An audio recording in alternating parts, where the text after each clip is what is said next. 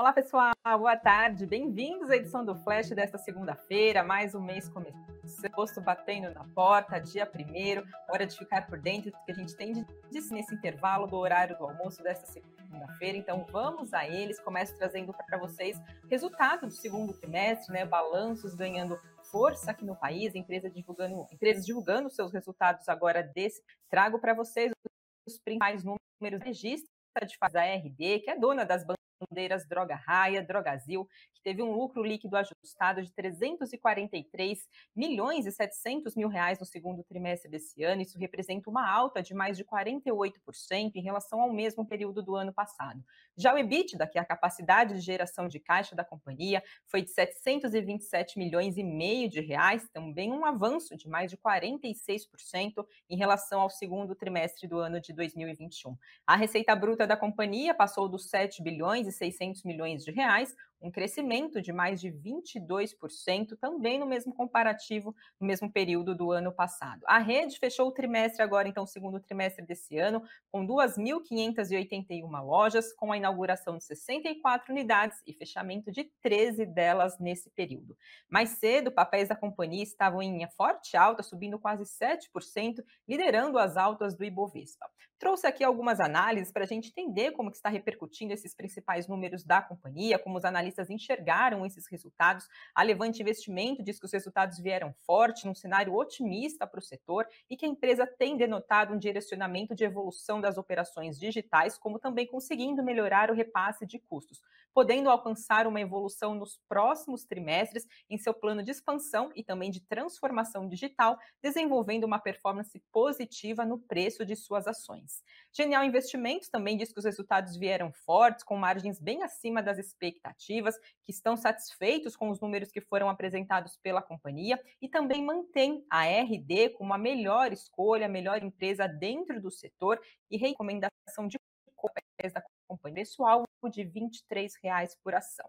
Por fim, a XP Investimentos também comentou esses números, diz que a empresa surpreendeu positivamente com um sólido crescimento de receita diante da maior demanda por medicamentos por conta dos surtos de doenças respiratórias aqui no país, mas que mantém a outra com preço-alvo de R$ 21,00 por ação. Isso porque analistas da XP dizem enxergar que os papéis, as ações da companhia já estão bem precificadas em 26 vezes o preço-lucro para 2023. Então ficam aí as principais análises da RD. Se você tem papéis da companhia, aproveitem para comentar aqui no nosso vídeo o que você achou dos resultados reportados pela empresa. Outro destaque do dia também é a Oi, que informou que recebeu uma oferta vinculante da NK108, que é uma controlada da Raine aqui do Brasil, para aquisição de 8 mil sites de infraestrutura de operação fixa por um valor de até 1 bilhão 697 milhões de reais. A Oi afirmou que essa transação está em linha com a implementação do seu plano de recuperação judicial. A empresa está em processo de recuperação judicial desde 2010, perspectivas de encerrar agora nesse ano de 2022. Esse negócio ainda, né, se der sequência, se for avançar, também de aprovação do CAD e também da Anatel. Papéis de oi hoje também em alta, subindo mais de 6% por volta do meio-dia. Outro destaque dessa segunda-feira também é a VEG, que informou que assinou um contrato para aquisição da unidade de negócios chamada Motion Control da Gefram, que é uma empresa italiana fabricante de sensores, componentes, equipamentos de automação industrial, num valor estimado de 23 milhões de. A consolidação dessa transação está sujeita aos cumprimentos que são necessários para esses processos, como aprovação pelas autoridades regulatórias europeias. Papéis de VEG hoje subia 1,75 por volta do meio-dia e 15.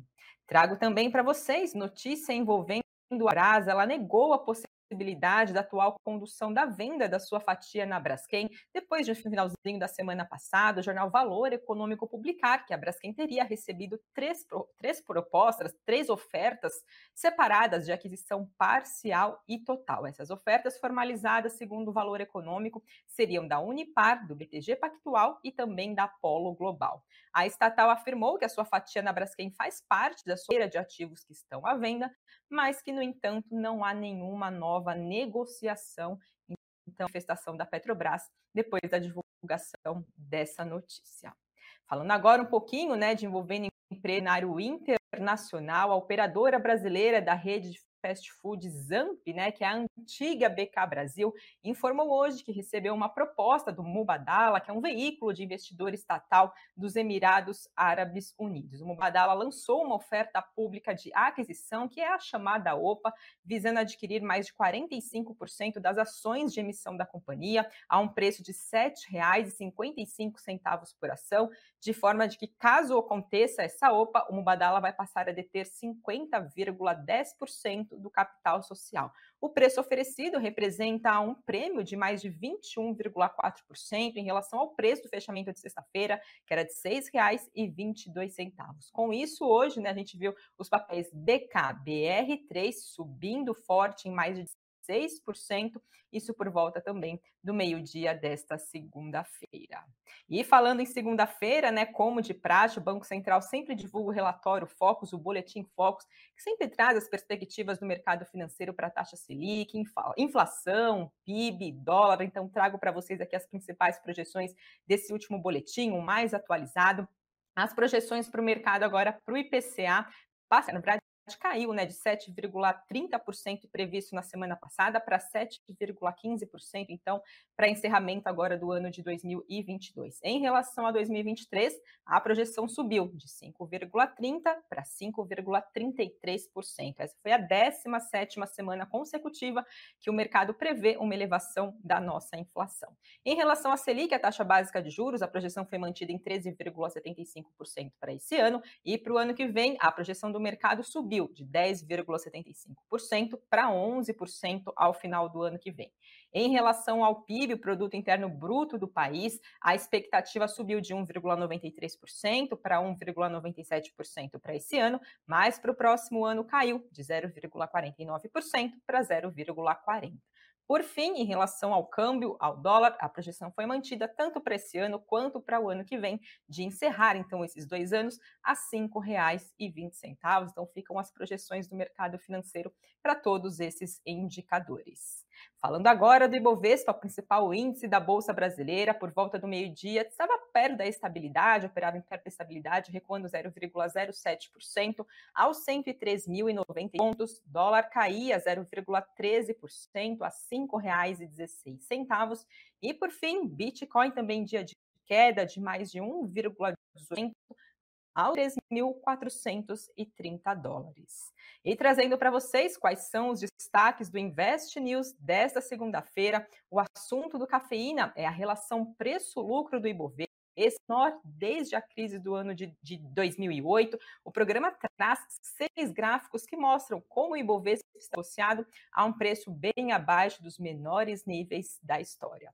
E no nosso site, que é o investnews.com, a gente explica por que, que o dólar paralelo atingiu nível recorde na Argentina, né? O assunto ganhou força nos últimos dias e em julho a cotação da moeda alcançou 340 pesos argentino por dólar, bem acima do câmbio oficial, que é de cerca de 130 pesos por dólar. Conversei com especialistas para entender esse cenário e todos os detalhes estão no nosso site investnews.com.br, como também as demais informações do dia. E claro, como sempre lembro vocês, tem boletim Invest News seis e meia da tarde ao vivo, trazendo as demais notícias que acabam repercutindo no dia. Esses são os principais destaques de hoje.